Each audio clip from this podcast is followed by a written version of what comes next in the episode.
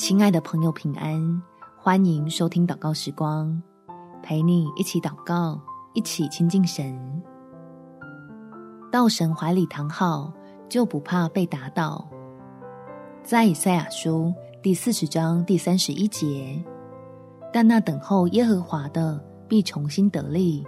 他们必如鹰展翅上腾，他们奔跑却不困倦，行走却不疲乏。决定暂停下来休养生息，是因为我们不想要放弃，所以在面临极限的时候，知道要更深的依靠神，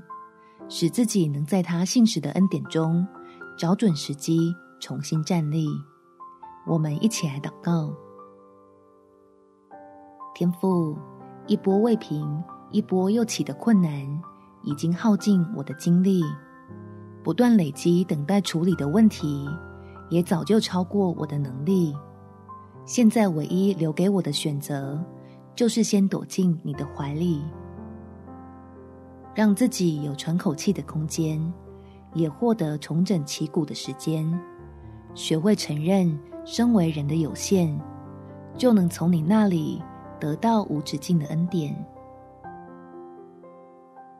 知道自己现在看似什么事都做不了。但却做了最重要的事，因为我所等候的父神必定有办法为我开路，叫依靠你的人满有平安，见证在人不能的，在神凡事都能。感谢天父垂听我的祷告，奉主耶稣基督的圣名祈求，